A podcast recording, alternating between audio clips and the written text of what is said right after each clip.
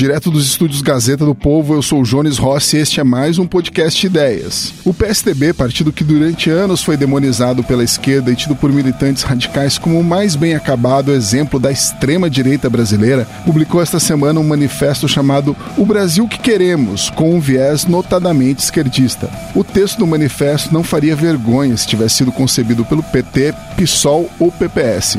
Fala em impostos progressivos ideia claramente inspirada no economista francês Thomas Piketty, que já defendeu até um imposto universal, e no Estado como indutor da economia, claramente intervencionista essa visão. O texto suscita a seguinte dúvida: é um desvio no percurso do partido ou um retorno às origens socialistas? Qual é o PSDB de verdade? Para tratar do tema, estão aqui os blogueiros da Gazeta do Povo, Rodrigo Constantino, Alexandre Borges e Leandro Narlock. Lembrando aos assinantes da Gazeta do Povo que podem acessar esses blogs e outros conteúdos exclusivos. Eu vou começar aqui com o Alexandre Borges, que escreveu um texto a respeito em seu blog. O Borges, o PSDB é a esquerda que teme dizer seu nome? Pior que nem teme, né, o, Jones? Eles falam, eles assumem, eles se dizem social-democratas, eles falam mal, eles, eles associam tudo que eles chamam de conservadorismo de direita a coisas ruins. Eles pensam, os, os livros que eles leem, os autores que eles citam, as ideias que eles têm, todas são basicamente ali do socialismo francês, né, do, do, da, com pequenas variações, mas, ou a social-democracia a gente pode depois até falar um pouco mais sobre o que seria a definição de social-democracia, que, aliás, é o que os marxistas originais, o próprio Marx, odiava, né? eles achavam serviçais do capitalismo, enfim. Mas o, o, o PSDB é um partido centro-esquerda, é, ou socialista europeu, sempre foi, sempre disse que é, mas como a gente tem no debate público né, as chamadas classes falantes, academia, imprensa, a própria classe política, tem uma influência da esquerda ou da extrema esquerda muito forte, é, é uma questão de referencial. Né? A gente lembra isso da física, né? do referencial.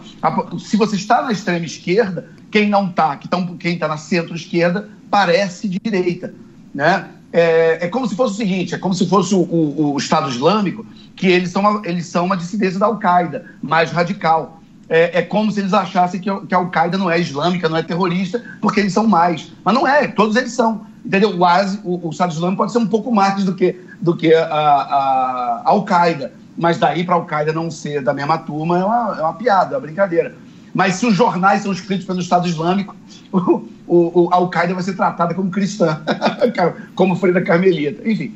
Mas, é, é, é, então, assim, a história do PSDB, o nome, as ideias, tudo que eles defendem, sempre, foi, sempre foram de, do intervencionismo do Estado, dessas políticas de redistribuição, que são políticas de esquerda, tirando especificamente a questão do, do que no Brasil a gente chama de Bolsa Família, mas o que é uma ideia original do Milton Friedman, um liberal, em relação ao imposto de renda negativo. O próprio Hayek também defendia algum tipo de, em sociedades prósperas, algum tipo de ajuda estatal, mas, é, é, no geral, a ideia de que você tem um Estado é, é, é, é, com, com, uma carga tributária que não é para manter a, a, o mínimo da máquina do Estado funcionando, mas para confiscar recursos da, da sociedade, tirar dinheiro de rico para gastar do jeito que o Estado acha melhor, que a burocracia do Estado, os políticos acham, isso está na raiz é, da esquerda e isso está, em maior ou menor grau, na, na, na, história, nas ideias, no que pensa o PSDB. Então, respondendo a sua pergunta, o PSDB é, é, é a esquerda e é uma esquerda que não teme dizer o seu nome. Só a, a extrema esquerda que não, que não reconhece. Perfeito. O Rodrigo, o que, que você achou aí do manifesto O Brasil que Queremos? Lamentável, mas nem um pouco surpreendente. Né? A, a marca registrada do PSDB na minha opinião, além do esquerdismo, que só num país como o Brasil, um partido como o PSDB é tratado como direita ou, ou, ou extrema-direita, né, uma piada de mau gosto, o que mostra como há, uma hegemonia esquerdista na política brasileira desde a redemocratização, né? Mas uh, o, o, PSDB uh, ah, tem como marca registrada a pusilanimidade. A covardia, a postura em cima do muro. Né? É, e quando eu digo em cima do muro, não quero dizer que ele seja de centro, ou, ou, neutro, ou imparcial. Não. É em cima do muro porque não tem, não tem muita, muita coragem de assumir suas convicções ideológicas ou até mesmo políticas e, e em certas medidas pontuais. É, é um partido que fez é, privatizações por necessidade de caixa, que até o PT fez, vamos lembrar mas não teve nenhuma coragem para defender as privatizações e o sucesso, o legado das privatizações. Eu escrevi um texto sobre isso, na Leia, com, com a ajuda, inclusive, do Leandro Narlock, e uh, não, não, tiveram tucanos eh, elogiando. Uh, eu fiz até um lançamento com um debate promovido uh, com a Helena Landau, que está agora se desfiliando do partido, depois de, da gota d'água com esse, com esse documento que foi lançado, sem nenhum tipo de é, consulta aos intelectuais do partido e coisa do tipo. É, e a Helena Landau me achava radical demais na, na defesa das privatizações. Né? Então, assim, o, o, PSDB é um partido de centro-esquerda é, que tem em seu DNA todo, é, é, todo esse progressismo aí que, que, do welfare state, que, que eu considero o câncer da era moderna né, nas democracias é, avançadas. É, o governo FHC, com todos os seus méritos, e, e, isso é muito grave, mas precisa ser dito, tá? É, é, o melhor governo que o Brasil teve até agora, o governo do presidente Temer. Né? O governo do presidente Temer está sendo melhor é, em, em, alguns aspectos. A ponte para o futuro, documento do PMDB, é mais liberal do que qualquer coisa que o PSDB tenha defendido. E isso mostra o atraso do Brasil. Né? Isso mostra aquilo que o Roberto Campos falava, que o liberalismo novo ou velho passou mais longe do Brasil do que Plutão da Terra. É, mas o Fernando Henrique Cardoso, em que pesem seus acertos, está é, tá lá também no seu governo o começo de várias dessas medidas é, socialistas, que, que, que são um problema enorme no Brasil hoje. É, assentamentos do MST e a própria aproximação e, e, e financiamento desses invasores comunistas revolucionários, é, cotas raciais, tem no seu DNA o, o Fernando Henrique Cardoso. É, agora, mesmo como ex-presidente, virou uma das suas principais bandeiras a legalização das drogas é um sujeito que é, tem uma profunda admiração por é, é, o Partido Democrata americano, que é a esquerda americana, é, que, que tem proximidade com Jorge Soros, que financia todas essas causas aí progressistas, entre aspas, é, que tem é, causado um estrago enorme em termos de valores morais na sociedade e por aí vai. Então, o PSDB, é, eu brinco, né, e não é tão brincadeira assim, que no meu mundo ideal, o PSDB é a extrema esquerda. Eu até acho que tem que ter um espaço para diálogo com é, é, essa esquerda civilizada, entre aspas, porque pelo menos usa perfume francês e, e sabe falar a língua da democracia, ao contrário do PSDB, do PT, do PSOL e companhia. Mas no mundo ideal, né, você teria um partido liberal, clássico, você ter, teria um partido conservador e você teria o PSDB, um, um, um, um social-democrata que seria a esquerda ao, ao, extremo. E nada depois disso, porque depois disso é, é ridículo, né? É defender Venezuela, defender Cuba, que, que tem uma ala do PSDB que defende, viu? Tem um pessoal aí do PSDB que, que lamentou aí a morte de Che Guevara, de Fidel Castro, que faz homenagem a eles. Né? A ala da, da esquerda, entre aspas, mais radical aí do, do PSDB, que andou convidando para evento, inclusive, o PT e o PSOL. É, então, agora, tem bons quadros, por exemplo, na minha área de economia, tem bons quadros técnicos dentro do PSDB? Tem. Você consegue apontar gente séria. Até pouco tempo atrás, o Gustavo Franco, que é um liberal que saiu, foi para o Partido Novo. É, o Mansueto Almeida, você tem nomes sérios. Mas por quê? Porque durante muito tempo é, por conta dessa hegemonia de esquerda ou até da extrema esquerda no Brasil, você era refém do PSDB. Se você tem minimamente uma noção do que é economia, de que você não vai defender as heterodoxias mais malucas a lá Venezuela, você tem que cair no colo do PSDB, na Casa das Garças e por aí vai. Então, é, é que bom que isso está mudando e estamos abrindo espaço para efetivamente alternativas liberais e conservadoras no país. Agora vamos falar com o nosso tucano predileto, o Leandro Narlock. o, Na, Narlock, o que, que você achou do, do manifesto E você faria. Você gostou? Ou você faria algum, algum tipo de. É, enfim, de. Emenda? Emenda, isso. Você colocaria ali algum toque pessoal seu no, no, no manifesto? Não, se eu, se eu escrevesse seria, seria muito diferente, mas demais diferente, né? Eu começaria até a pensar em discutir a privatização da polícia. mas, uh, olha, eu, diferente de vocês, até mesmo de você, Jones, eu não achei tão ruim não, viu? É, eu sei que repercutiu ali pelo, pela entrevista do Estadão da Helena Landau, que fala que o documento é cheio de platitudes, e de fato é meio insuportável aquela frase, não queremos um Estado mínimo nem máximo, mas musculoso. Isso é ridículo, mas... É, tem coisas lá, né, como, tem como nós, que, nós queremos um, um, Brasil que cresça, né? Não, só faltava falar que quer, quer um Brasil que retroceda, né? Não tem... É, defender Estado musculoso para atrair o voto do João Willis, vamos combinar. pois é, mas é, eu não sei se é notadamente esquerdista ou se o PSOL ou o PT assinariam esse documento, né? Ele tem trechos ali que parecem muitas coisas que a gente fala aqui no podcast. Ele fala de meritocracia no funcionalismo público, fala de que o mercado tem uma frase ótima que o capitalismo é o melhor sistema e deixa eu até pegar aqui para lembrar que o capitalismo é o melhor sistema e que é, eles até falam que, bom, mas ele não é bom para tratar desigualdade, mas depois, logo em seguida, ele negrito, ele fala, olha, mas nenhuma conquista social está assegurada se não houver crescimento econômico, isso está em negrito.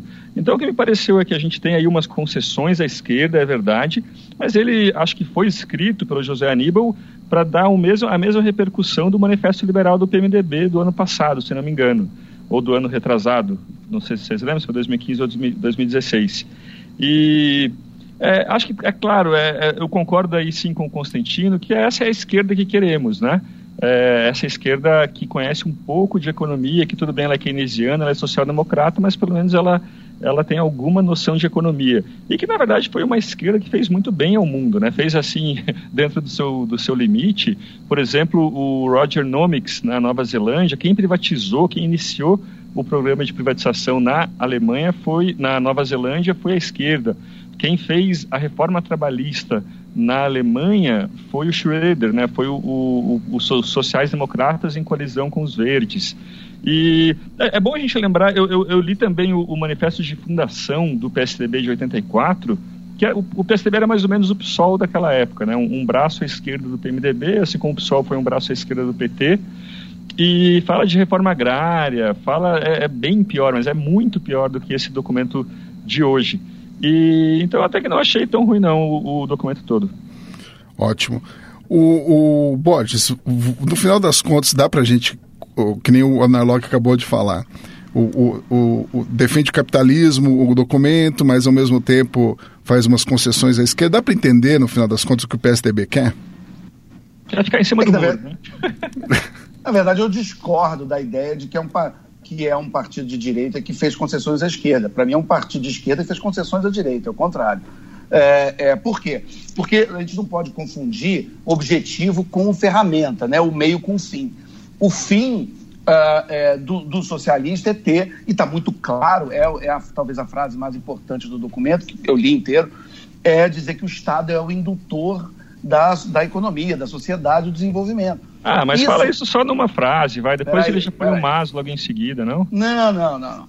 É, é, é, o, que, o que a social-democracia entende é que uh, uh, a maneira de fazer isso via concessões para a, a, a economia de mercado acelere e dá mais eficiência no caminho para uma utopia socialista.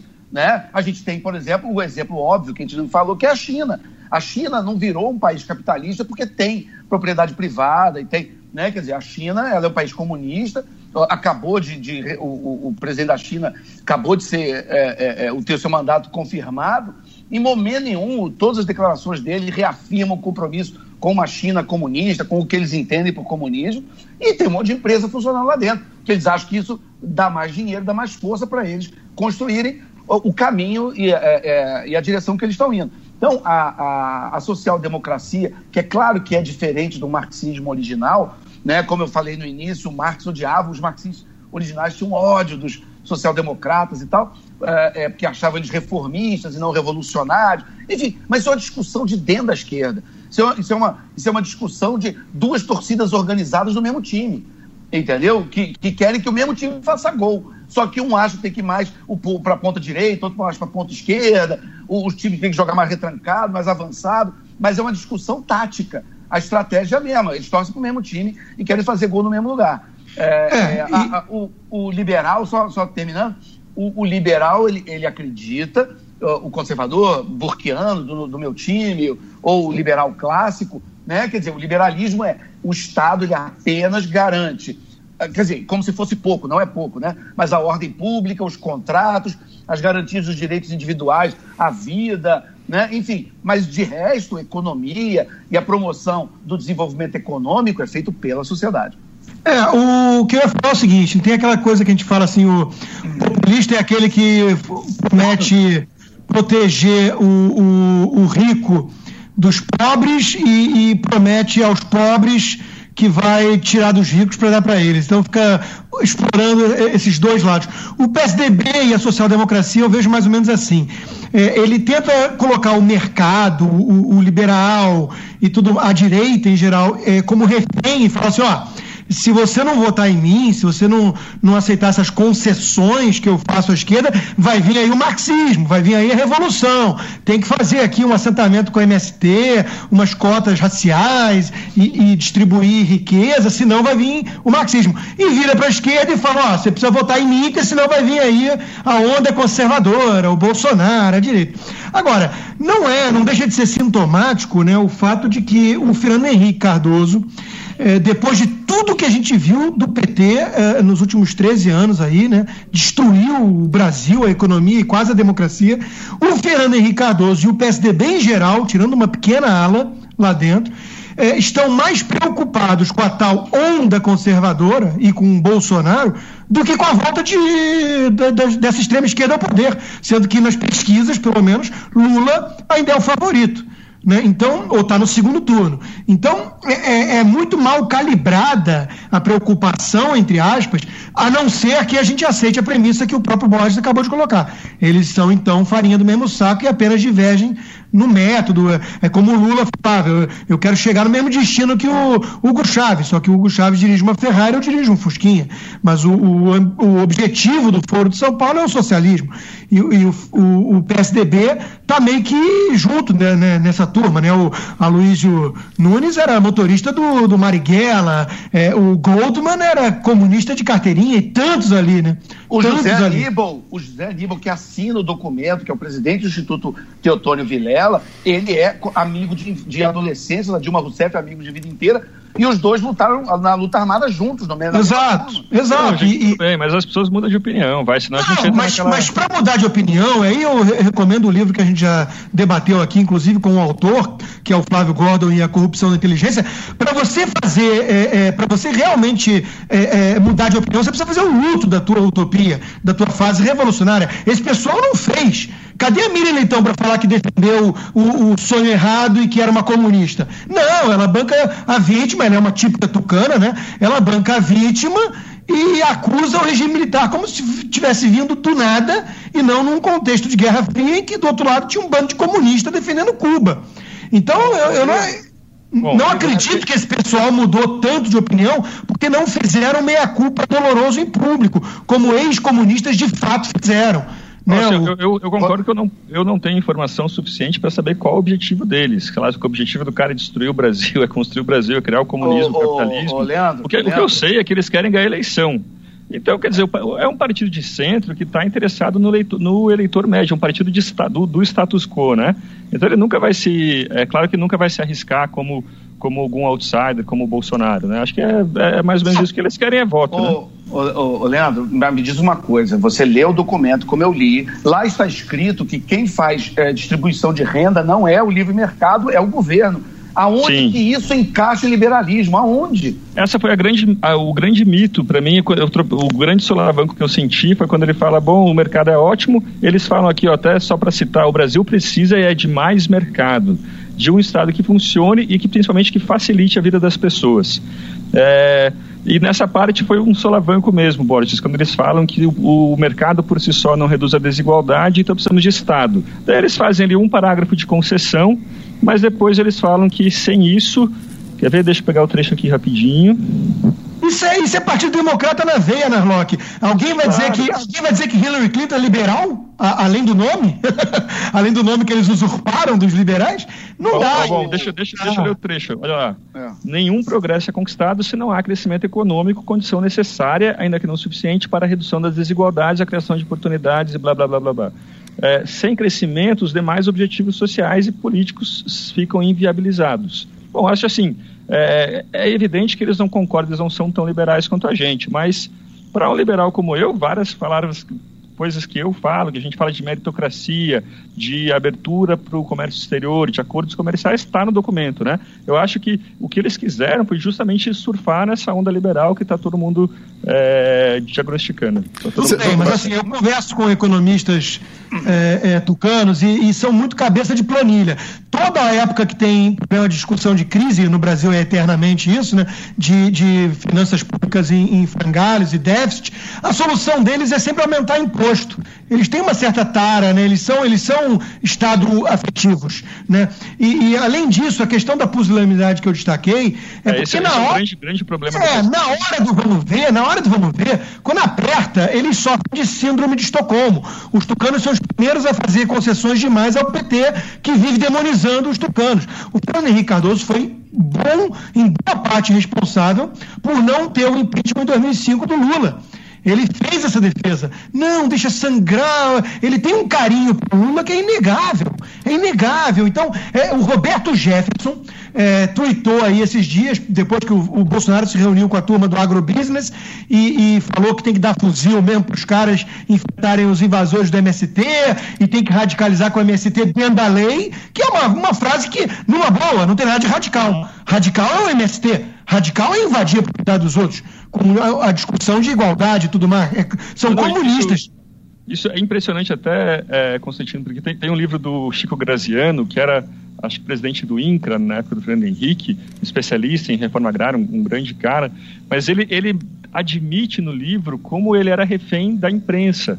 É, ele sabia que ele estava fazendo os assentamentos que ele estava fazendo eram favelas e se tornariam favelas rurais, mas como a pressão da imprensa muito, era muito grande, era aquilo mesmo que ele fazia. Ah, mas então, quem cede dizer... demais a pressão da imprensa é o quê? Covarde. E, e justamente ver a reunião do agronegócio, é, na saída né, veio lá um, um tucano, né, um tucano do agronegócio, o, o Sávio, Domingos Sávio, né, de Minas Gerais, e falou, ah, muito radical, né, nós não queremos isso, é, que traga mais insegurança e tudo mais. É, é, e o Roberto Jefferson é, é tweetou, né, é, em encontro com a bancada ruralista, Bolsonaro disse que é preciso radicalizar contra o MST, obviamente dentro da lei. Né? Alguns não gostaram, principalmente tucanos, que não gostam de radicalizar contra ninguém. Bolsonaro está certo, está na hora de tratar o MST como ele merece. Agora, os tucanos não radicalizam contra ninguém, entre aspas, contra ninguém à esquerda. Porque quando é para demonizar até mesmo liberais, eles fazem. Eu não esqueço que a Miriam Leitão, quando teve que atacar os petistas que estavam agredindo ela, mudando o Wikipedia, rotulando ela e ameaçando, intimidando, ela teve que, no mesmo texto, atacar a mim e ao Reinaldo Azevedo. É, que, que, é ligado aos tucanos, diga-se, né?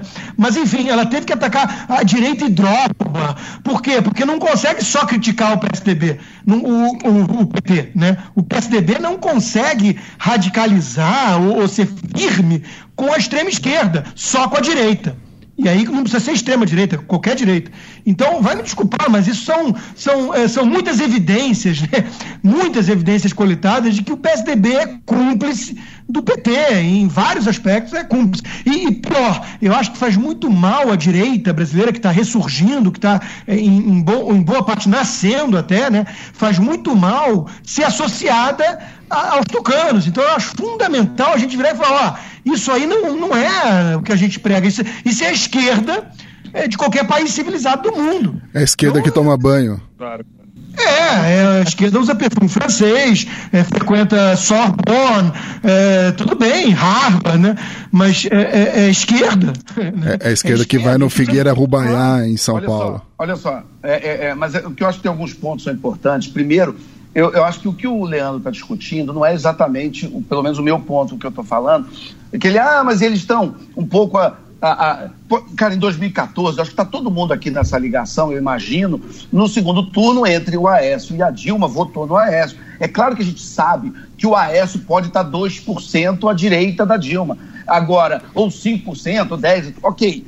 Então a gente votou nele, mas a gente votou de nariz tapado. Da mesma maneira que se você tiver uma eleição que o segundo turno for o PCO e o PSTU, você vai tentar descobrir qual dos dois é um pouquinho mais à direita.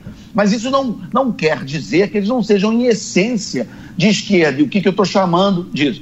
Eu estou falando o seguinte: o, o, o que eu considero de liberal, liberal clássico, de direita, é esse que acha que o governo não deve se meter na economia entendeu? Que o governo, que a burocracia estatal, o papel dela não é criar impostos para tirar dinheiro da sociedade, para que os economicistas dessa burocracia estatal aloquem os recursos econômicos da sociedade, porque eles fazem melhor do que os empreendedores, do que uh, os profissionais liberais, de, dos tomadores de risco privados entendeu? É, é, é, e o documento, do, o documento do PSDB e tudo que eles falam, tudo que eles dizem e, e, e aonde eles podem botar a mão, a gente fica com a impressão de que eles não estão fazendo uma crítica essencial à esquerda a essa ideia de que o governo investe melhor. É, é, o que eles estão dizendo é: olha, para a gente chegar na justiça social, onde vai ter menos desigualdade, onde vai ter o rico não vai ser tão mais rico que o pobre, a, a precisa ter um governo musculoso, né? esse, esse termo homoerótico aí usado no texto,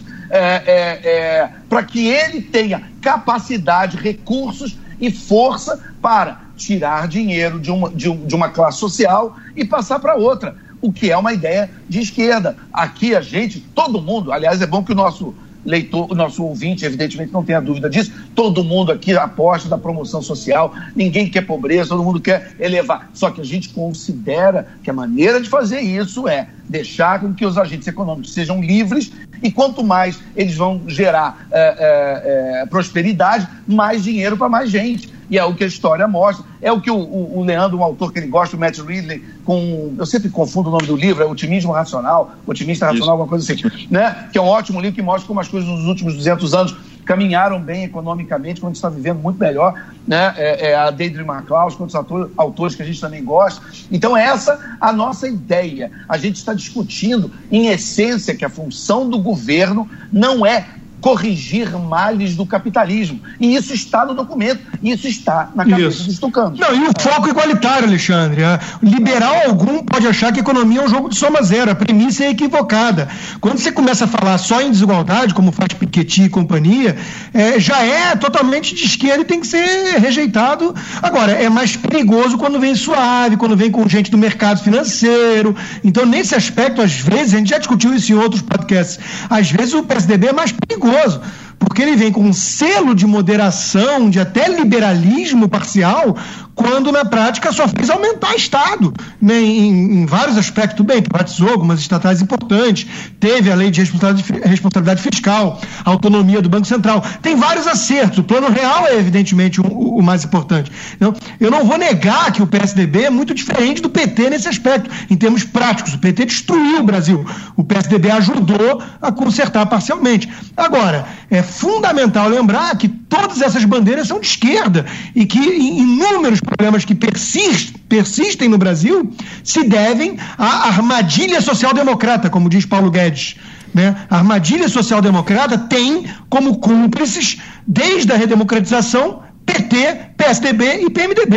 É o trio. Ô, Rodrigo, assim, Rodrigo eu, eu, mas, você, só, vocês concordam, só uma coisa, vocês concordam que o primeiro governo do Lula, com Antônio Palocci na Fazenda, foi um terceiro eh, eh, governo eh, econômico do PSDB, que não houve grandes mudanças, que teve carta ao povo brasileiro, que teve aquele pessoal, Marcos Lisboa, Joaquim Levi, que eles continuaram no segundo escalão. E, e, a, e, a, ortodoxia, vamos dizer assim, da economia brasileira no primeiro mandato do Lula não teve uma guinada em relação ao que o Pedro Malan fez durante oito anos. Entendeu? Claro. Foi, só, foi só quando veio essa turma de nova matriz econômica, Guido Mantega, Paulo Bernardo, Nelson Barbosa e a própria Dilma, que aí realmente a coisa desandou. Mas até ali, até, vamos dizer, 2007, 2008, 2009, você tinha uma, uma política econômica que era, uh, uh, muito próxima. Lula, né?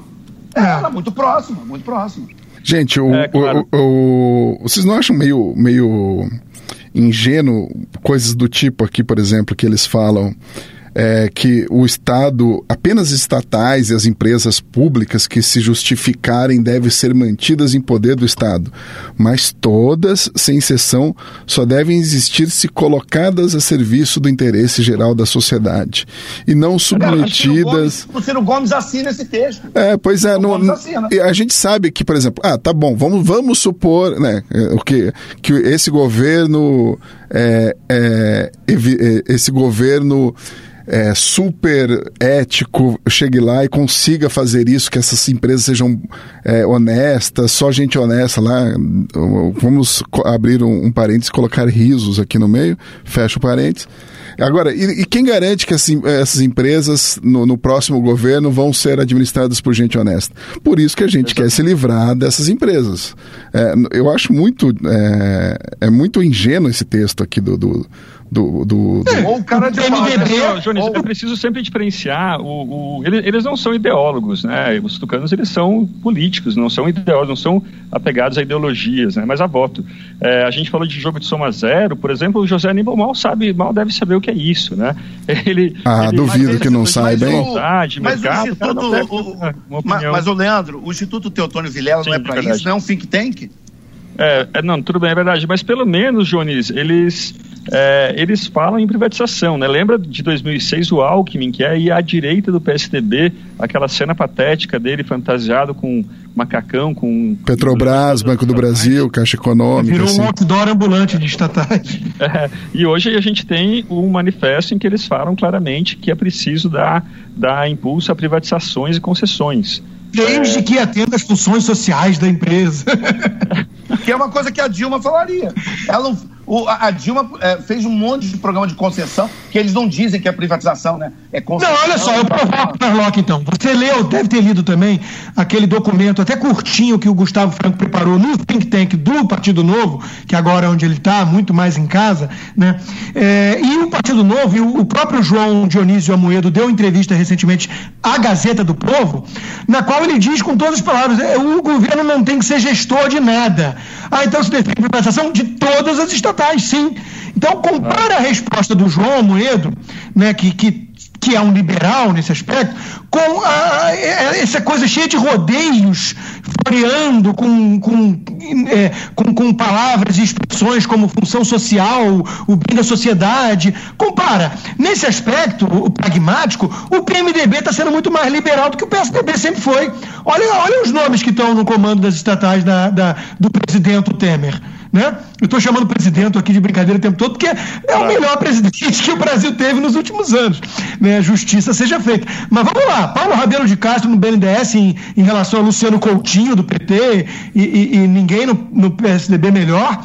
É, é, o Pedro Parente né, na Petrobras, antes a Maria Silva Bastos no PNDS. Olha os nomes que o PNDB colocou no comando das estatais. Então, se é por aí, o PSDB não tem mais nada a oferecer. Essa crise de identidade do PSDB é porque o, o em cima do muro está sendo esmagado pela, pelas redes sociais, pela polarização, enfim. Não dá mais para ficar bancando o isentão.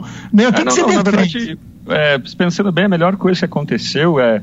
Foi, foi, foi, o que aconteceu foi ótimo, né? Porque o, o, o PSDB tentou dar uma guinada liberal com esse documento, ou então dar um, algum pequeno afago aos liberais e recebeu uma crítica à direita, né? Que é o que na verdade é preciso ser feito, né? Porque como ele se move muito por opinião pública, se a, se a crítica da opinião pública é, poxa, vocês estão muito social-democratas, ele vai ficar cada vez mais constrangido de ser social-democrata. Né? Não, isso é um bom exemplo. Só para voltar ao Alexandre Borges mesmo que, que fez esse comentário em privado, mas eu tornei público, tá? Então eu torno público novamente aqui porque a sacada de publicidade dele foi excelente. Ah, discutindo a, pos, a, posição desse paper do PSDB e, e aí veio a, a questão da imprensa imprensa, né? por exemplo, a Veja, vamos dar nome aos bois, a Veja está acenando desde o Petri cada vez mais à esquerda. Né? E aí na cabeça do pessoal pode ser mais ou menos assim, é, é a analogia que o Borges fez. É o marido que tem ali a esposa meio que como garantido, né? Não, tá, tá ali, já casei.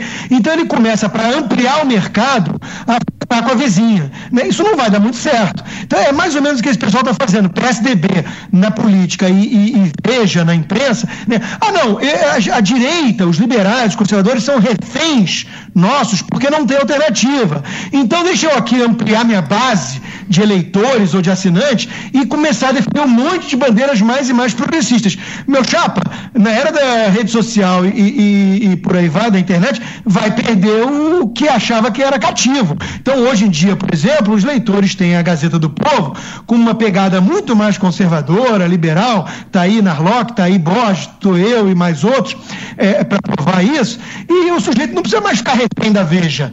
Né? Então, é óbvio que a Veja está perdendo leitor e assinante, porque é, você está querendo acender uma vela para o diabo e outra vela para Deus, e isso não vai dar certo. Então, os tucanos estão apanhando da direita, acho que eles não esperavam, né? Por causa disso. Cara, não, mas poxa, eu defendi o mercado, eu defendi a privatização. Porra, mas você está querendo olhar para a vizinha o tempo todo. Né? Então, esquece, agora não, não precisamos mais eh, disso, não somos mais reféns né, do PSDB. Então, acho que é esse fenômeno interessante que está acontecendo aí de novidade. Ô, Rodrigo, você tocou num ponto importante. Eu lembro, inclusive, eu cito no meu artigo, que o, tanto o Geraldo Alckmin quanto o, o Aécio foram rechaçados em 2016 da Paulista, das manifestações. Eles tomaram um susto, eles achavam que ele tinha um espaço ali naquela manifestação e não tinham, e não tem. Né? Por quê? Porque existe realmente esse erro de achar que se você defende algum liberalismo, você já automaticamente já foi para a direita. Isso é o que o teu professor comunista do colégio falava, e muita gente acredita nisso até hoje. Né? Então, quando eu vi, por exemplo, aquela garota do Acredito dando entrevista para o Pedro Bial, ele, na entrevista com ela, ela com aquela com aquela conversa para boi dormir de que eles não são de esquerda, não são de direita, eles querem o melhor de cada lado. E aí, aí ele perguntou por quê. Aí ela falou: ah, porque a gente tem que ter as políticas de inclusão, de tal, não sei o que, da esquerda, e tem que ter, tem que ter um pouco de liberalismo como se fosse a direita. E o, e o Bial concordou.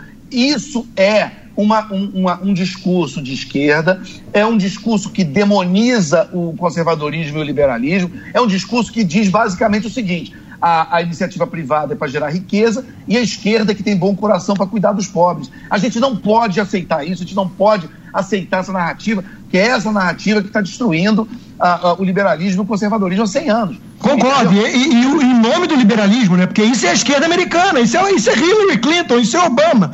E isso é liberalismo só entre aspas, isso é esquerda. Né? Então eu concordo com você. O Alckmin, por exemplo, que o, o Narlock colocou como mais à direita no partido, e deve ser mesmo, individualmente, né, ele tem valores até mais conservadores, né? Católico, contra aborto, mas é, faz cena o tempo todo, até para MST, né, no, no governo dele. Ele é um sujeito que, que teve coragem de pegar o meu livro e tirar uma foto com o Esquerda Caviar. Né? Um assessor dele, na época, amigo meu, me mandou a foto. Mas é, publicamente ele não consegue comprar essa briga contra a Esquerda Caviar. É, a pusilanimidade volta a falar mais alto sempre no PSDB. Esse é o ponto. Eles não têm coragem de comprar certas brigas e acham que bancando nem esquerda nem direita, né, que aliás foi a frase do Alckmin também, não, não sou nem esquerda nem direita, é, liberalismo puro, não. É, vamos defender aqui coisas boas do socialismo. É como se um cara na Guerra Fria virasse e falasse assim: não, veja bem, nem Estados Unidos nem União Soviética, né? Vamos ver o lado bom dos dois? Ah, vai pastar, né? Não, não, não dá para fazer isso. não dá para fazer isso e achar que vai ter uh, o apoio de pessoas razoáveis. É, é Coreia do Norte e Coreia mas... do Sul, né? Vamos pegar o melhor da Coreia do Norte, o melhor da Coreia do Sul. Né? Mas acho que vocês estão vocês estão querendo fazer o cachorro mear aí, entendeu? Quer dizer, o PSDB é o PSDB. É, não, é, não, é, não é um partido liberal, né? Não é, é social-democrata tá no nome do partido, né? E vocês sabem aquela foto do Che Guevara, a famosa foto do, do guerrilheiro, né? De, do, do Alberto Corda. Corda. Do Corda. Isso. Aquela foto foi tirada num evento em que, tava, em que o Che Guevara e o Fidel estavam recebendo o, o Sartre e a Simone de Beauvoir, né?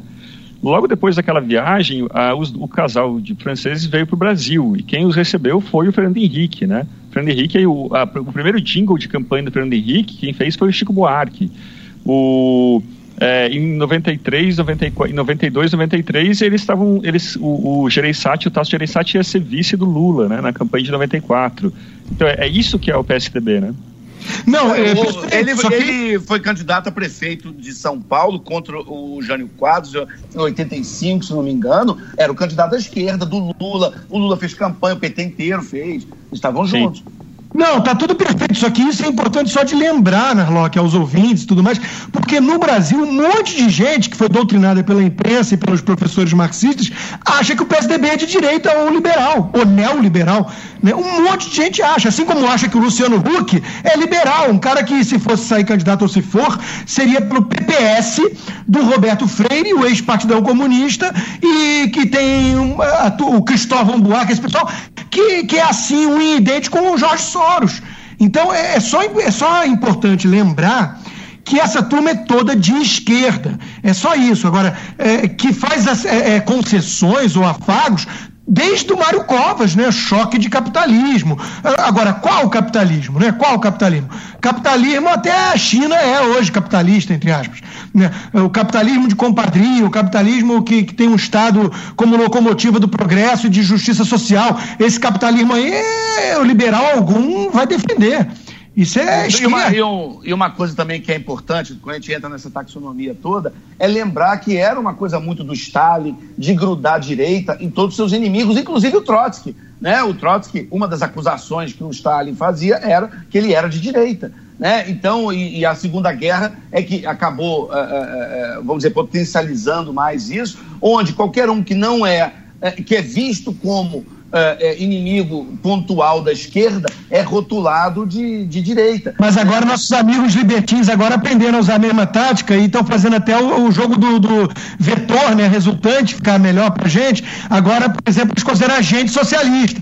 Porque se você não é anarcocapitalista, você já é socialista. Então, Hayek era socialista. Então, é, é interessante isso, né? Que você vai criando os rótulos. É, é, é, e, e, e eu até brinco, né, que no Brasil Uh, nós estamos tão à esquerda. Se bem que, o, o Rodrigo, é. depois que o PSDB falou que o Estado vai ser musculoso, o movimento libertino vai acabar, hein, eu acho. eu vou fazer uma provocação aí para vocês. O, você, o, a, apesar de tudo isso, vocês acham que não dá para contar pro, com o PSDB para votar é, a favor da Previdência, a, a favor da reforma é, trabalhista, tributária, pri, é, da privatiza é, a privatização, responsabilidade fiscal. Não dá para contar com o PSDB nesses temas? Se Eu o PSDB... acho, que, acho que eles vão votar, vão, vão, vão voltar e vão fechar a questão sobre a Previdência.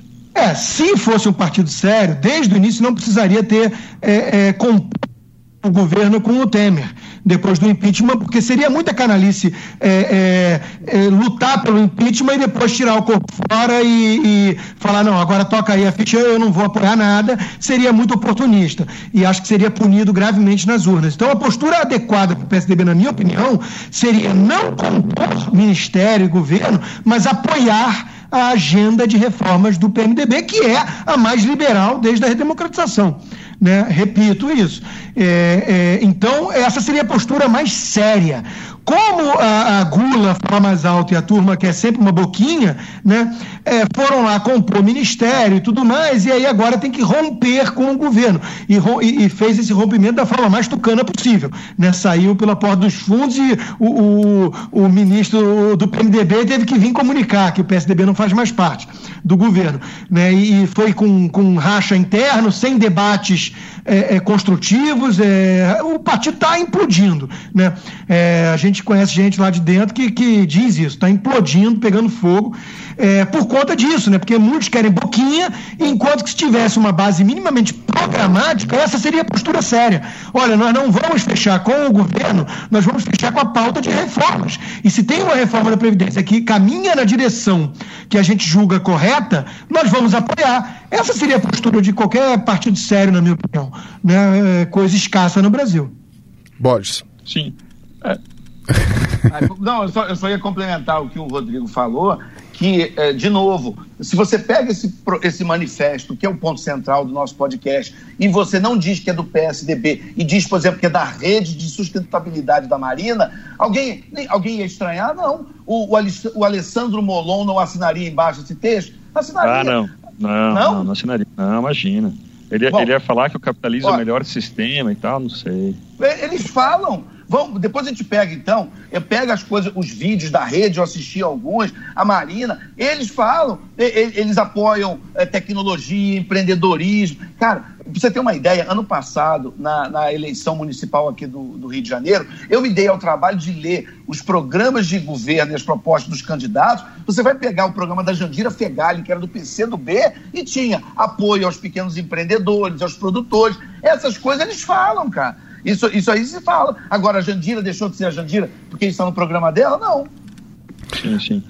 Então, é, é, é, é, sobre essa implosão do PSDB, eu fico pensando até quanto isso não é essa desunião, não é na verdade a grande qualidade do partido, né? Um partido que tem divergência, que tem debate, ou então que traz o debate para dentro das suas, das suas trincheiras, é, é, um partido muito melhor, na verdade, né? O, fato, por exemplo, de muitos tucanos é, atacarem o Aécio publicamente a, e, e, criticarem o Aécio, tipo, pouca gente vira defender depois do escândalo da JBS, isso acho que o torna um partido mais respeitável, né? muito mais respeitável que o PT, por exemplo, que às vezes não é um partido, é mais um rebanho guiado pelo Lula, né? eu concordo, pelo... eu concordo com você. Eu tenho vários textos é, falando que é injusto colocar o PT e o PSDB no mesmo saco podre. É injusto com o PSDB, eu concordo. É, eu sei que tem muita gente que faz isso à direita, né, é, por questões é, é, de, de, interesse político ou até mesmo porque fica revoltado com essa postura pusilânime e, e, e meio progressista demais dos tucanos.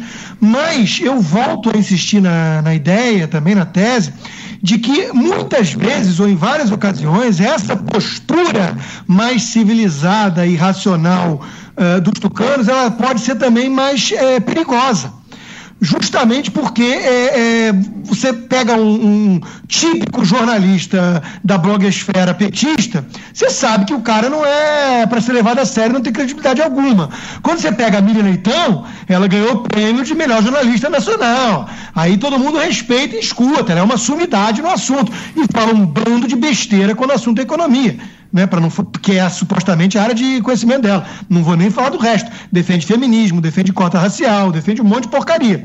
Mas é, em economia, que ela seria mais esclarecida, ela é uma esquerdista que fala um monte de bobagem. Então, é, o perigo é quando passa o selo de credibilidade para ideias que são ultrapassadas, equivocadas e têm que ser combatidas. Então, é, é, é a velha discussão, né? Que, que quando o, o diabo está mais aparente, pelo menos você pode combatê-lo de forma direta. Quando o diabo não usa chifres, aí ele consegue fazer mais presas. Então é, é só por aí que eu concordo, é, é, é, injusto virar e falar, pô, olha, olha a postura do PSDB com os seus corruptos pegos com a boca na botija, olha o PSDB com, com o que fez em termos de gestão na economia e compara isso com a nova matriz econômica do PT. Não dá, não dá para comparar. Agora, é, quando o PSDB é confundido com a direita ou com liberais, aí eu, eu saio de, de, mim, eu viro bicho. Porque isso é muito importante deixar claro que, que não, a gente não aceita. Isso aí não. O PSDB é a extrema esquerda aceita em qualquer país civilizado do mundo. Calma, Rodrigo. Aliás, é por isso. Não, assim, é por isso que eu repito um dado objetivo. Acho que todos nós aqui que estamos participando dessa conversa, no segundo turno de 2014, tendo que escolher entre a Dilma e o Aécio, escolheu o Aécio. Agora. Eu não, eu, lacrei, eu lacrei 13, Borges. É, né? Tá, tá, tudo explicado agora. Tudo fez sentido. Então, assim, é uma. É uma e, e, e, eu acho que é também importante a gente lembrar para o nosso ouvinte a eleição que aconteceu na França em abril. Quer dizer, você tinha um cara como o Emmanuel Macron, que ele, a vida inteira, foi do Partido Socialista, um militante do Partido Socialista. Ele, no governo François Hollande, ele foi uma, uma peça muito importante, ele foi chefe de gabinete, ele foi depois o próprio ministro da Economia, né? E aí ele vai, sai seis meses antes da eleição, monta o movimento em marcha, finge que não, que nem conhece o François Hollande, porque o François Hollande saiu com a, eh, com a, com a popularidade quase zero, né? Ele, ele vai, monta esse movimento, e vem com essa conversa que não é de esquerda, não é de direita, essa conversa de Gilberto Kassab, esse pessoal. É, é, e aí você vê um monte de gente da imprensa, ah, isso é o novo centro. Então, vem cá, então, ser de centro é ser da esquerda cara de pau, é isso? É a esquerda que não se assume? É a esquerda que faz pequenas concessões? No meu, na minha cosmovisão, não. Para mim, a, a, a, é outra coisa. Você ser liberal clássico ou você ser conservador do tipo burquiano, dos que a gente defende, é uh, defender o laissez-faire, é defender que o governo não enche o saco dos empreendedores, é defender que o governo não ele não tem como nas suas prerrogativas e funções distribuição de dinheiro dos outros. Entendeu? E, e jamais defender aumento de imposto, viu? A, a defender aumento de imposto é, é, tem que ser empalado em praça pública no Brasil hoje em dia. É indecente. Concordo, é indecente concordo. defender aumento de imposto. é, é, impressionante. A gente que paga, a gente que vê o nosso salário indo para o ralo por causa de imposto, fica revoltado mesmo com isso. Ó, uma, uma, uma pergunta final aí, só para a gente quebrar que é o clima de. de né, esse... Ô, Jones, Jones, eu me lembrei que o Leandro ele já fez um monte de texto, por exemplo, falando de lei trabalhista. Ele tem um texto até que ele. É, aquela história de que ninguém é, é, emigra, ninguém está vindo para o Brasil, ninguém está saindo dos Estados Unidos, que quase não tem lei trabalhista, para vir para o Brasil. Para mim, isso é um exemplo acabado desse tipo de mentalidade de quem defende a CLT, por exemplo, como isso são direitos do trabalhador, entendeu? Eu nunca vi o PSDB, por exemplo, combater a CLT. Eles, eles vão dizer algumas platitudes, umas coisas meio assim, ah, vamos modernizar as relações de trabalho. Mas o que, que isso quer dizer? Entendeu? A reforma trabalhista que o Temer uh, uh, encampou, que o governo do Temer encampou, ah, encampou, o PSDB encamparia, ela até vota, tímido, as pessoas brigam, mas ela não bota em programa, ela não defende, entendeu? Então, nesse sentido, por incrível que pareça, voltando também ao ponto do Rodrigo, o, a gente está vivendo uma situação tão maluca que o PMDB está mais liberal ou mais à direita do que o PSDB. Sim. Então, última pergunta aí para vocês. Quem seria o candidato aí do PSDB ideal, o melhor candidato para o ano que vem, hein? palpitão mesmo, uma uh, preferência pessoal aí de vocês. Narlock, manda eu já ver. Defendi, eu já defendi muito o Dória, né, escrevi um texto, até o Dória me ligou depois de, desse texto eh, para agradecer, eu falei, é, a S e o Alckmin deixem o Dória ser presidente, mas hoje em dia eu acho que o Alckmin está. Eu, eu, entrei na onda do Alckmin também. É, é, naquele argumento. Espera aí que meu telefone está tocando, é o Alckmin aqui. naquele argumento que o Borges já falou aqui no podcast, né? Quer dizer, às vezes um picolé de chuchu, no momento assim de crise das instituições, de falta de ordem, de falta de confiança, um, um cara entediante como, como o Alckmin é, é, tudo que a gente mais precisa. Sempre é melhor o cara entediante, né? Você defende isso e eu concordo com você. É, a democracia tem que ser um pouco boring, né? É, o, bom, eu posso começar a resposta dizendo qual é o pior deles, né? Que não está, pelo menos, no pairo, que é o José Serra. O Serra, eu não sei o que está fazendo no PSDB, né? Ele tem que ir para o PSOL. Agora, o, o, o, Alckmin me parece um bom gestor no governo de São Paulo, né? Uma pessoa que tem alguns valores um pouco mais conservadores, apesar de estar tá, é, no PSDB. É, só que ele demonstrou em 2006, ele disse que aprendeu a lição, mas ele demonstrou aí essa característica que é a marca registrada do PSDB, que é a covardia, né, a pusilanimidade. Quando ele foi acusado de privatista e, em resposta, ele virou um outdoor ambulante de empresas estatais. É, eu, eu acredito que ele não vai ter a firmeza necessária para comprar certas brigas que, que, que o Brasil precisa comprar hoje com os sindicatos, com o MST, com esses artistas e, intelectuais engajados que ocupam aí a, a cultura e, e, a academia. Enfim, é, nesse sentido, nós estamos discutindo os melhores nomes dentro do PSDB. Mas eu estou muito convencido de que o PSDB não é a alternativa que o Brasil precisa. Não, sim, claro. Texto. Só falar do, do PSDB, claro. É, pois é. Eu até escrevi um texto falando que mesmo um sujeito que é de centro, ele teria que votar na direita dessa vez, porque se ele entende física, ele conhece o conceito de vetor resultante. E é o que a gente está debatendo desde o início. A hegemonia de esquerda no Brasil colocou o vetor resultante muito para lá, para a esquerda. Né? Eu, eu, a minha tese é de que o pêndulo progressista extrapolou. E hoje, mesmo uma pessoa que se considera moderada, de centro, não precisa ser um liberal ou, ou menos ainda um conservador, ele pode entender o seguinte: olha, é, crianças tocando em, em, corpo de homem estranho não é arte, é a dona Regina, né? É, é perplexa. É, as pessoas podem entender que a coisa avançou demais, né, muito para fintechs, num caminho perigoso, que flerta com o abismo, né? Aquela famosa charge do, da, evolução, da, da evolução que fala volta que deu, deu M, né?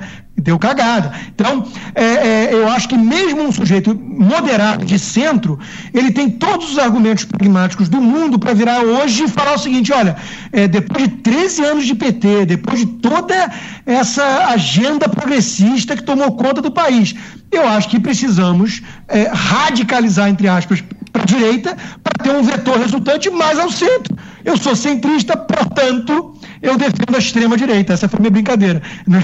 Então, é, é, eu acho que eu entendo o apelo do Narlock, até mesmo de um amigo nosso aí, o meu editor, Carlos Andreasa, tem essa ideia né, de que em época de. E o Borges já fez também essa metáfora, né? Em época de heavy metal demais, talvez a população queira um pouco de bossa nova, um pouco de jazz, que é aquela coisa chuchu, né, chuchu um pouco mais é, é, entediante. Talvez, talvez seja o caso. Mas me parece que, que o Pedro extrapolou demais para o outro lado e tem um argumento razoável hoje, mesmo para moderados, defenderem um pouco mais de estamina, apontando para a direção contrária do que a gente viu nos últimos 30 anos no país. Né? Alguém que vá virar e falar o seguinte: o MST ele não precisa de assentamento, ele não precisa de diálogo, ele precisa de lei. Ele precisa de prisão e, no limite, se invadir uma propriedade, propriedade privada, ser recebido a bala. Qual o problema? É, invasor tem que ser tratado a bala. Depende, é, do, é depende, depende da ala do MST, né? Porque tem o LGBT MST lá, é, Rodrigo, que eu mandei esses dias para vocês lá, que eles precisam de amor e carinho, não é? É, mas vão receber amor e carinho lá no, Rio de Janeiro. Né? É, é, o problema é o seguinte: é, no Brasil, é, coisas que são puro bom senso e bandeiras absolutamente razoáveis e moderadas são tidas, por conta de 30, 40 anos de hegemonia da esquerda, como ultra-radicais e ultraconservadoras. Então, se o sujeito vira e fala assim: o que, que você acha que tem que fazer com o MST? Aí a resposta do cara: aplicar a lei. Ai, mas você é muito radical. Como assim? Você quer aplicar a lei com o MST? Então, então tem coisas que, que, que são muito bizarras no Brasil. O Brasil é um país surreal demais. Então eu acho que está na hora de reagir a isso tudo com uma certa é, estamina, né? com uma certa postura mais firme, do tipo, olha, se um sujeito professor é, é, defende que conservador merece bala na nuca, esse cara não pode ser tratado com respeito. Se o outro, que é reitor da UFRJ, assume o comando da UFRJ vestindo literalmente o boné do MST, que é um grupo criminoso, ele não pode ser levado a sério e continuar no cargo. Então tem algumas coisas que precisam acontecer no Brasil, que é uma certa chacoalhada, para as pessoas caírem na real. Né? Então eu estou numa fase um pouco mais radical, porque eu sou um sujeito que me considero ultra moderado, radical de centro, né? E sou tido no Brasil como ultra radical, conservador, neoliberal. Tem que dar uma calibrada. Então está precisando calibrar, exatamente, está precisando calibrar. E o Alckmin não é essa calibrada, porque ele é um sujeito que vai fazer concessões demais indevidas à turma da extrema esquerda. E isso as pessoas estão cansadas. Chega, né? Basta. Ô Borges, Bom, é, qual então, que é o teu então, candidato é, aí? Mas uh, não inventa um candidato novo. Fala aí do, do pessoal do PSTB. Não, quer dizer, a, pergunta que você fez é qual é o, melhor candidato. O primeiro, eu não sei de onde que o Rodrigo e o Leandro tiraram que eu, que eu defendi esse negócio. Eu, na verdade, eu, quando fiz uma análise, é que eu falei que no, nesse ambiente de desordem, é, é, é, o, o Alckmin ia tentar oferecer isso, mas eu acho que isso é, uma, uma, é péssimo. Acho que eu, eu, nesse ponto, discordo do Andreasa também, inclusive. Quer dizer, não é que eu discordo, eu entendo a imponder, imponderabilidade da vida. Pode ser que daqui a um ano o Alckmin seja o novo presidente do Brasil. Mas eu não vejo isso acontecendo e não é o que parece o clima da opinião pública e não é o que parece quando você pega as pesquisas hoje, mesmo com todos os problemas de fazer pesquisa um ano antes, os candidatos que estão liderando, que é Lula e Bolsonaro, são candidatos que têm postura, que têm opinião. Vocês podem gostar dos dois, não gostar de nenhum dos dois, gostar de um, não gostar do outro. Agora, os dois são muito diferentes do Alckmin. Né? Então você tem uma parte basicamente, se você for entender qual é a mensagem do eleitor dizer que ou é Lula ou é Bolsonaro, é que, na verdade, é, parece uma, um plebiscito sobre o lulismo. Você tem uma parte da opinião pública que fala não, foi golpe, não deviam ter tirado a Dilma e o PT estava é, é, é melhorando o Brasil e aí volta Lula. É, uma, é, uma, é, uma, é um resultado desse plebiscito, e o outro é não, o PT é o mal, o PT é corrupto, eles mereceram impeachment, Lula na cadeia, e o Bolsonaro é o melhor uh, materialização dessa resposta contra o lulismo. Então, até o momento, o que me parece é que a, a, a, a, divisão política do Brasil é em relação ao Lula e ao lulismo, porque foram 15 anos quase de, de, de hegemonia no poder no Planalto. Então, Mas fala o candidato, fala o candidato. Não, eu estou falando assim, hoje, e eu vou usar a palavra que vocês já usaram, não me parece que é o momento do, do, do.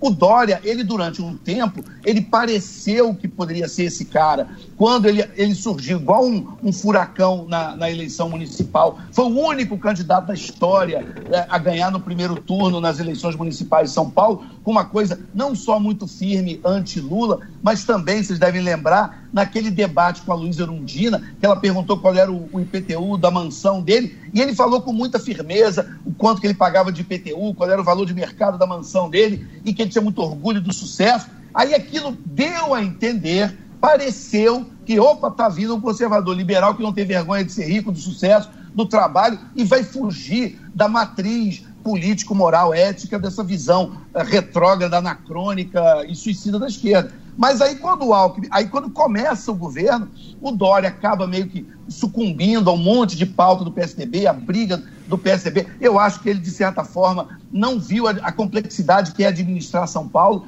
e o que é você ter todo dia a imprensa paulista, a Folha, a CBN, essa turma que é muito petista, batendo o dia inteiro, achando cada buraco da rua, achando cada é, é, semáforo que, que, que não está funcionando e fica em cima. Isso quando não inventa, né? Como aquela clássica história da CBN que inventou que o Alckmin, que o Dória mandou jogar água em mendigo. Enfim, quando não mente, mas quando não mente, exagera. Né? Então eu acho que ele realmente se perdeu em ter que administrar a maior cidade do país, com, com a imprensa contra com toda possibilidade e com toda a complexidade, além de estar num partido rachado, cheio de problemas, batendo cabeça, e que o candidato a presidente é o padrinho político dele, que é o Alckmin. Ele teria que abandonar a prefeitura de São Paulo com menos de um ano de mandato, o que né, tem consequências, pega mal e tal, e ele teria que, de certa forma, apunhalar e trair o seu padrinho político. Então, é, é, uma, é um nó muito difícil de desatar do PSDB hoje. É, é, é, hoje o PSDB não parece pronto para oferecer um nome viável para o ano que vem, por todos esses motivos. Por falta de, de, de visão programática e visão de futuro para o Brasil, por falta de quadros. É, é, o único quadro que parecia que poderia ter alguma força eleitoral, que foi o Dória, deu um tiro no próprio pé, e o Alckmin, é, o picolé de chuchu, essa coisa água de salsicha, essa coisa meia-boca, essa coisa. É, é, ele, ele parece muito mais o, o Alckmin, o que ele fez em 2006, vocês devem lembrar, que, de, é, que ele, o Alckmin conseguiu uma coisa, vocês não esqueçam, ele conseguiu ter menos votos no segundo turno do que ele teve no primeiro. O que vamos combinar é uma é um é uma proeza. É, um, é uma proeza. Mas olha só, a análise do Alexandre está perfeita e eu resumo isso. Estou dando até o headline do nosso podcast. É a questão da pusilanimidade. O que que o Dória trouxe de novidade? Estamina.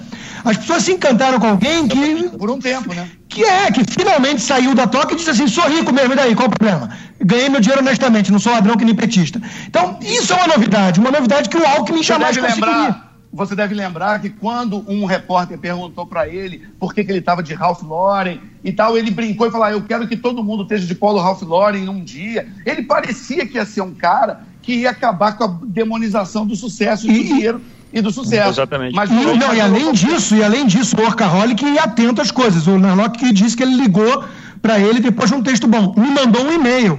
Assim que saiu uma coluna na Isto É, que eu elogiava essas posturas dele, me mandou um e-mail na mesma hora também, agradecendo pela menção e, e tudo mais. Quer dizer, coisa que nenhum outro faz ou faria. É, é, é malufista, né? O Maluf fazia muito isso. é, mas o ponto é o seguinte: é, era alguém, pelo menos, com coragem de defender alguma coisa né, que, que não parece a marca registrada dos tucanos.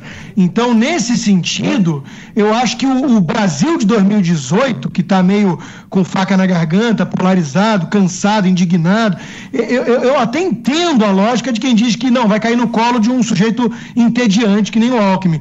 Mas eu não, não compro a, a valor de face essa tese, não. Eu acho que as pessoas estão querendo uh, reação. As pessoas estão cansadas justamente de concessões indevidas a essa corja que está aí há décadas pilhando, eh, destruindo o Brasil, eh, colocando eh, baixaria eh, nas escolas para nossas crianças, nossos filhos. As pessoas cansaram. Então, é, eu estou achando que está na época do basta e vamos ver como é que é. vai, vai, reagir então, a zona. Então, só, só fechando, uma, um candidato que, que hoje, a gente não tem falado muito dele, eu não vejo ninguém falar muito, que é o presidente da Argentina, o Maurício Macri, mas o Maurício Macri, eu acho que muita gente que teve uma leitura errada sobre a trajetória dele, porque se esqueceu que ele, antes de ser presidente da República, ele foi presidente do Boca Júnior, que é um clube de futebol extremamente popular, e ainda foi prefeito de Buenos Aires. E aí ele foi subindo, ele construiu uma carreira com dinheiro, com paciência, com talento. Ele construiu. Tem muita gente que quer cair nessa história também de paraquedas e não entende esse caminho que tem que ser feito. Então eu acho que qualquer liberal que quer entrar na política, quer vencer na política, no Brasil deveria olhar também um pouquinho para o Maurício Macri e ver a paciência, a estratégia, o tempo que ele levou, os sucessos que ele foi acumulando. Então ele foi um bom presidente do Boca Júnior, depois que é a paixão do, do, de parte dos argentinos. Depois ele foi prefeito de Buenos Aires e um bom prefeito de Buenos Aires. E aí ele foi candidato a presidente e ele ganhou. Boa parte dos argentinos não, né? La, met, la metade mais uno, né? É mais, mais da, é mais da metade da população. E, e, tem outra coisa, tem gente que quer ser presidente aí apre, aprendendo o ofício na presidência, né? Esse é um, um, grave pecado. E o Dória, vamos dizer, o Dória, o que, que ele fez é, de prático até hoje para se qualificar para a presidência? Não fez nada, nada, nada. É, mostrou alguma coisa. Não, no começo, no começo ali, ele parecia que, tava, ele, que ele estava gostando de ser prefeito. Então, em sete horas da manhã, já estava fazendo live, varrendo o chão, indo para ponto de ônibus. Uma, não, uma coisa ele fez que eu acho admirável, que foi aquela coisa, por exemplo, do, daquele corujão da saúde, Sim. que pegou hospitais é, privados para fazer atendimento. Aquilo, porra, a gente tem que admirar, aquilo foi fantástico. Então, assim, naquele começo, ele parecia que ele não só ia dar conta de São Paulo, como ele poderia ser uma alternativa é, ao, ao, petismo, ia, ia ser um, um, por um antilulismo bem radical. Só que isso durou, isso foi um espasmo, durou algumas semanas, porque ele meio que abandonou um pouco ali a, a Prefeitura de São Paulo, não conseguiu uh, uh, ter um discurso nacional, por N motivos, uh, que daria um outro podcast, e ele acabou ficando nem com uma imagem de bom prefeito, hoje ninguém diria que ele é um grande prefeito de São Paulo, e nem se consolidou como, como um nome nacional. Ou seja, ficou no meio do caminho e hoje não representa quase nada para ninguém. Não, mediano, né? O, eu, eu vou defender a imprensa, né? claro, vamos tirar esses exageros aí da, da, da, história da água nos mendigos, mas eu, eu quando cobri uh, a, a cidade de São Paulo pelo JT, pelo extinto JT, o, o Narlock também já fez isso, o Narlock sabe como, Narlock sabe como que é. A gente não tá lá para dar moleza para prefeito, para ficar elogiando, porque a cidade tem Mas um... davam, mas davam moleza pro Fernando Haddad, né? No... Os mesmos que davam moleza pro Fernando Haddad, viram uma chave, é, é. buraco cada buraco. O problema é o duplo padrão, Jones. O problema é, o duplo padrão. Ah, mas aí, olha, olha, vou, vou, eu acompanhei, eu vou, eu vou, eu acompanhei. Você, a gente, alguns veem isso, mas a gente pode ver que é bem crítico para ambas, a, ambas as, gestão, as gestões. Eu, eu quando peguei tanto, tanto uma gestão como a outra, a gente foi crítico em, em todos os momentos, colegas foram críticos, e a gente sabe que é, não, não, não é assim como, você, como todo mundo pensa que são as redações. Claro, Jones, claro que eu, eu, eu, eu, era, eu era repórter, eu era repórter do Jornal da Tarde também, na época da Marta. Eu lembro que a gente pegava muito para dela e não só não só o Jornal da Tarde, mas a Folha também. Então. Sim, nossa, era, era, era muito. Você, vocês lembram até, acho que a gente comentou isso num podcast anterior, que quando o Fernando Haddad falou mal da Folha no texto da Piauí, alguém da Folha, que eu não me lembro quem, reagiu, dizendo: não, peraí, aqui todo mundo tá junto, todo mundo aqui na, na Folha votou em você, Haddad. Que isso? Por que, que você fala um negócio desse? E uma das, vamos dizer, qual é a marca da gestão do Haddad? Acho que todo mundo vai lembrar das ciclovias, que é uma piada, aquela pintar aquela, o prefeito souvenir, passar aquela tinta vermelha em um monte de lugar que não tinha. E, e, e, a gente via uma parte bem razoável da imprensa encantada, achando lindo, como se São Paulo tivesse virado Amsterdã, vamos todo mundo andar de bicicleta. Aquilo foi constrangedor. Ah, mas, é, mas por exemplo, a Veja São Paulo fez uma matéria detonando isso daí, falou do custo, etc e tal. Não?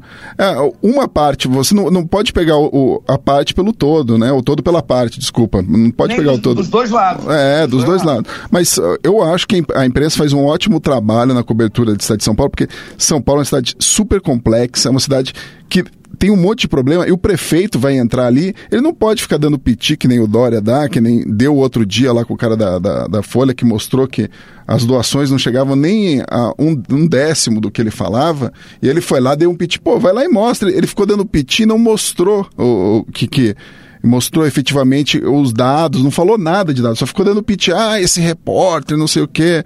Pô, é, um, um, é por isso, é por isso que eu concordando com o que o Leandro falou, a, o, o, a pessoa que o, o, Dória parecia que era no, na campanha para prefeito e no começo do ano, acabou se revelando ao longo do ano diferente do que parecia. E é por isso que a estrela dele foi apagando. Sim, hoje, claro. ele, hoje ele tá, não é relevante, talvez nem para o governo do Estado de São Paulo.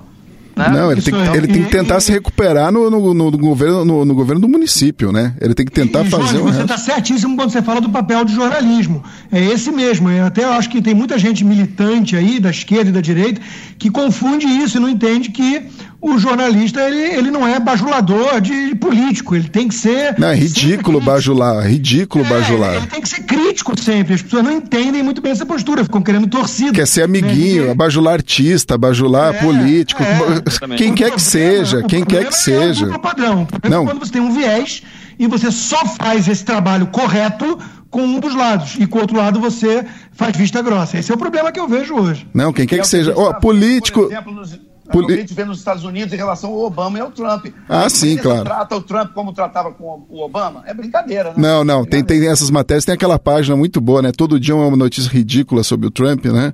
É, é uma página no Face, eu recomendo até porque é engraçado, até o pessoal reclama não, do, la... do laque. Do... Mas a última ele foi acusado de disseminar o ódio ao Islã e ele é o cara odiento porque ele mostrou uns vídeos de terroristas muçulmanos é, matando inocentes. Ah, é, então, e ficaram bravos com ele, né? Em vez de ficar. É, não, não, não. Ficam bravos com o muçulmano que mata os outros em nome de Allah. Ficam bravos com ele por mostrar o vídeo. Você pode até discordar se é uma função de um presidente mostrar uma coisa dessa ou não. Isso é um bom debate. Mas é, a, a, reação geral da imprensa foi: ó, oh, que horror! Veja o que ele mostrou. É, é antes. Talvez não seja presidenciável, mas ele não está errado né? Vamos dizer assim, exato, né? Exato. É, não, claro, não é a função dele ficar o dia inteiro tweetando. Eu acho que esse é o problema, mas enfim, é, não, não tem nada de errado com o que ele tweetou com essa discussão aqui, a gente chega ao fim de mais um podcast Ideias. Eu aproveito para anunciar que essa é a última edição que eu apresento. A partir do próximo programa. Ah, gente, a partir do próximo programa, o podcast estará em mãos muito mais competentes as mãos com unhas bem feitas e, e pintadinhas da Madeleine Laxco. Eu gostaria de agradecer a paciência. As suas são, as suas são sujas, ô Júnior? A minha, pô, é tudo mordida, é feia aqui, pô, é um negócio feio. Então eu gostaria de agradecer a paciência de vocês três. A gente sabe aí que eu comecei sem nenhuma experiência aí nesse, nesse negócio de podcast. A gente terminou aqui até fazendo um, um, um programa divertido, interessante. Então também agradeço a paciência principalmente dos ouvintes, né, que me aguentaram aí durante 32 programas. Então eu agradeço bastante. Obrigado por esta ótima jornada de aprendizado, diversão e diálogo principalmente. Um abração a todos. Valeu!